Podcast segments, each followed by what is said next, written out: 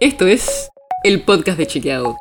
Un espacio en el que de lunes a viernes vamos a compartir con vos alguno de nuestros chequeos para que sepas qué de lo que se dijo o escuchaste es verdadero o falso. También te vamos a presentar las verificaciones que hacemos de las desinformaciones que andan circulando por ahí y vamos a traerte datos y contexto para entender mejor las noticias. Soy Olivia Sor. Ya hablamos esta semana de los nuevos ministros, y seguro ya sabes quiénes son y de dónde vienen. Pero hay algo que los une a todos y va más allá de su ideología, su partido político, su trayectoria. Son todos hombres. ¿Sabes quiénes son las únicas ministras del Gabinete Nacional? Seguro no te sale muy difícil pensar cuáles son, porque son muy pocas. Solo dos. Carla Bisotti, en Salud, y Elizabeth Gómez Alcorta, en el Ministerio de Mujeres, Géneros y Diversidad. El tema es que hay un montón de ministerios. 20. O sea, solo el 10% de los ministerios está liderado por funcionarias. Y eso que no estamos incluyendo a la jefatura de gabinete, que desde que se creó en 1994 siempre estuvo ocupada por hombres.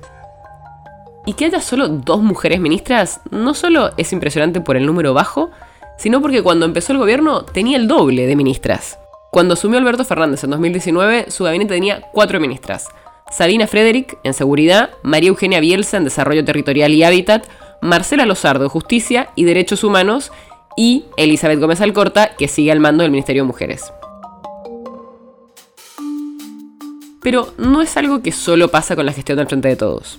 Al final de la presidencia de Mauricio Macri en 2019, su gobierno también tenía solo dos ministras, Patricia Bullrich en Seguridad y Carolina Stanley en Salud y Desarrollo Social, aunque en ese momento había menos ministerios.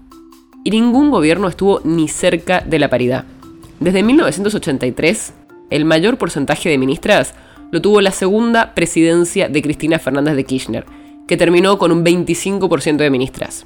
En ese momento estaban Teresa Parodi en Cultura, Alicia Kirchner en Desarrollo Social, Débora Giorgi en Industria y María Cecilia Rodríguez en Seguridad.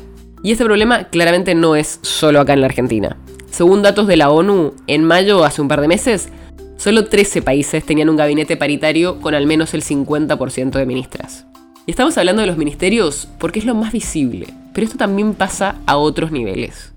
Un estudio del Centro de Implementación de Políticas Públicas para la Equidad y el Crecimiento, CIPEC, muestra que los cargos políticos de la Administración Pública Nacional, o sea, las secretarías y las subsecretarías, las mujeres representan solo un tercio de los cargos. Y eso que el dato mejoró en relación a 2019, cuando la participación de mujeres era 10 puntos menos, solo el 21%. Así que la disparidad entre hombres y mujeres en los puestos de poder se repite a varios niveles. El podcast de Chequeado es un podcast original de Chequeado, producido en colaboración con Posta. Si tienes una idea o algún tema del que te gustaría que hablemos en un próximo episodio, escribinos a podcast.chequeado.com. Y si te gustó este episodio, seguinos en Spotify o en tu app de podcast favorita y recomendanos a tus amigos. Si querés más información sobre esto o sobre otros temas, entra a chequeado.com o sumate a nuestras redes. Soy Olivia Sor. Hasta mañana.